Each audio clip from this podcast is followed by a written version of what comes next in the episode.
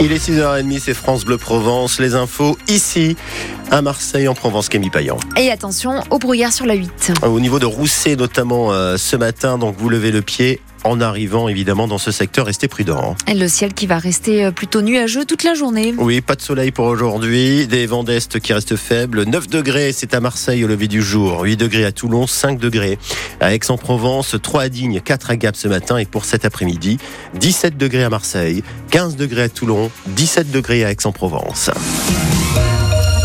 À la une ce matin, l'OM en guerre. En guerre sportive, c'est le coach lui-même qui le dit. Mais cela a du sens quand on connaît l'adversaire de ce soir en Ligue Europe, les Ukrainiens du Shakhtar Donetsk. Et cette guerre sportive, l'OM doit donc la gagner, éliminer de la Coupe de France à la traîne en championnat. Il ne reste plus que l'Europe pour relever la tête pour nos Blanza. Il y a une vraie volonté forcément de coller à l'ADN de l'OM sur la scène européenne, de faire un peu vibrer ses supporters cette saison. Mais entre l'envie de cette équipe et ses capacités, ses possibilités, il y a beaucoup d'interrogations. On saura en fait très vite et dès ce soir si l'OM amoindri et qui n'a pas la pêche actuellement est capable d'atteindre le niveau exigé pour exister en Ligue Europe. Car le Shakhtar Donetsk n'est pas une petite équipe. Ce club ukrainien champion en titre et qui sort d'une belle campagne en Ligue des Champions est le phare de ce pays en guerre. Et ses joueurs plus plus que jamais, sont des hommes en mission. Aux Olympiens, comme souvent sur les matchs allés, de conserver intacte leur chance pour le retour dans une semaine dans un vélodrome qui rêve d'une épopée européenne, histoire de pimenter cette saison jusque-là sans saveur. Et l'OM qui compte beaucoup d'absents, 7 au total, dont Rongier, Verretou blessé, Sarr est suspendu.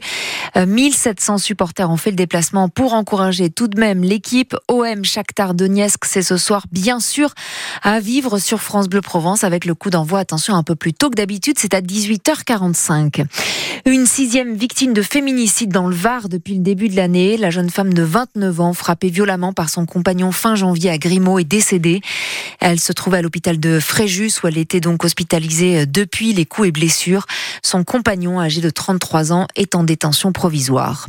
La grève des contrôleurs ce week-end va perturber le trafic un peu partout sur les rails. C'est le patron de la SNCF Voyageurs qui le dit. Nous ne serons pas au rendez-vous des Français ce week-end.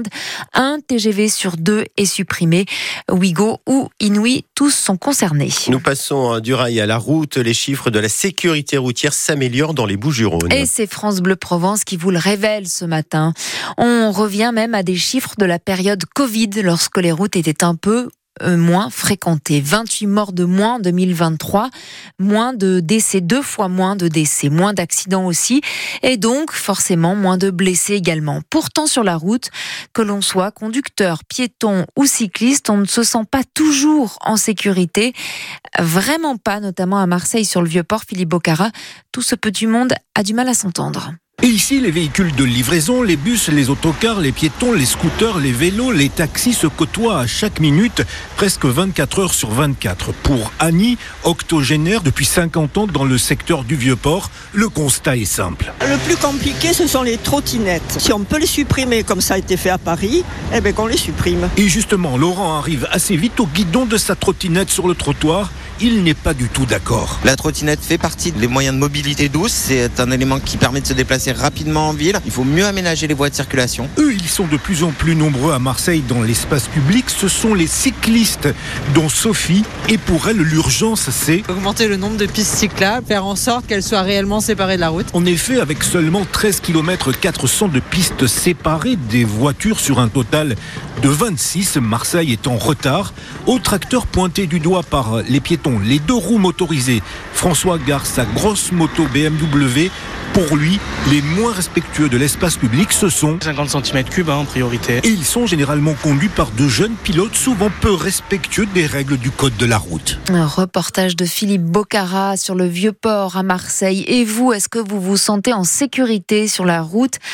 Est-ce que les autres sont trop dangereux? On attend vos témoignages ce matin sur France Bleu Provence. Dans la série, c'est pas moi, c'est lui. Est-ce que ce sont les trottinettes, euh, les motos, les vélos, les piétons les plus dangereux? En ville notamment, 04 42 38 08 08. C'est au cœur de l'actu et on en parle tous ensemble après le journal de 8 heures. Les commerçants vont-ils pouvoir diffuser les photos et vidéos des voleurs filmés dans leur commerce? Dans le Var, déjà, certains l'ont fait alors que ce n'est pas légal, pas encore. Une proposition de loi pour dépénaliser cette pratique est autorisée et autoriser les commerçants à afficher publiquement les visages de leurs voleurs vient d'être déposé à l'Assemblée nationale par un député de l'Ain.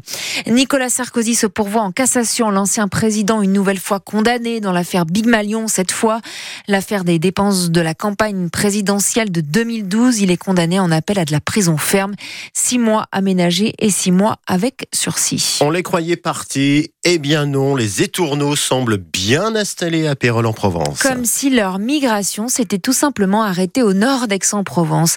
Les étourneaux, on aime les regarder s'envoler, ces nuées noires qui se dessinent dans le ciel offrent souvent un joli spectacle. Mais à Pérol en Provence, depuis mi-décembre, ces milliers d'oiseaux font aussi des dégâts. Les fientes envahissent les trottoirs, les voitures, les terrasses. Le maire Olivier Frégéac n'hésite pas à les comparer à des acteurs d'un film très angoissant.